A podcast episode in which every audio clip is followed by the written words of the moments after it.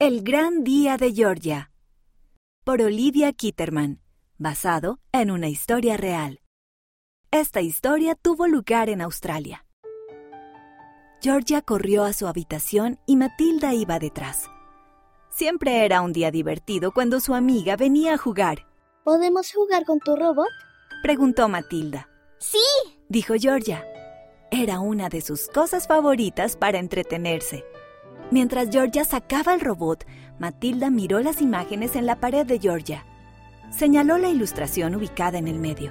¿Qué significa esta imagen? Preguntó ella. es el bautismo de Jesucristo. Dijo Georgia. Yo voy a ser bautizada pronto, tal como Él lo fue, Pero, ¿por qué vas a ser bautizada? Le preguntó Matilda. porque quiero seguir a Jesús. Dijo Georgia. Cuando sea bautizada, eso es lo que prometeré hacer. Entonces Georgia tuvo una idea. ¿Te gustaría venir a mi bautismo? Le preguntaré a mi mamá si puedo ir. Dijo Matilda.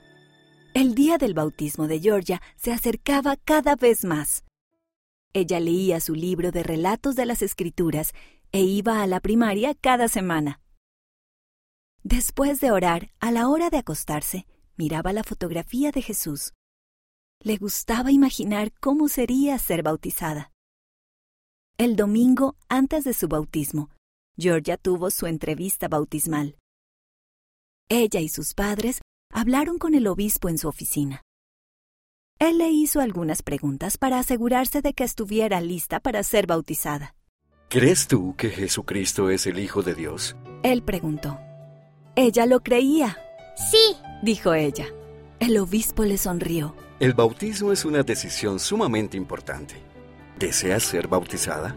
Georgia pensaba en lo mucho que amaba a Jesús y quería seguirlo, sí. dijo ella.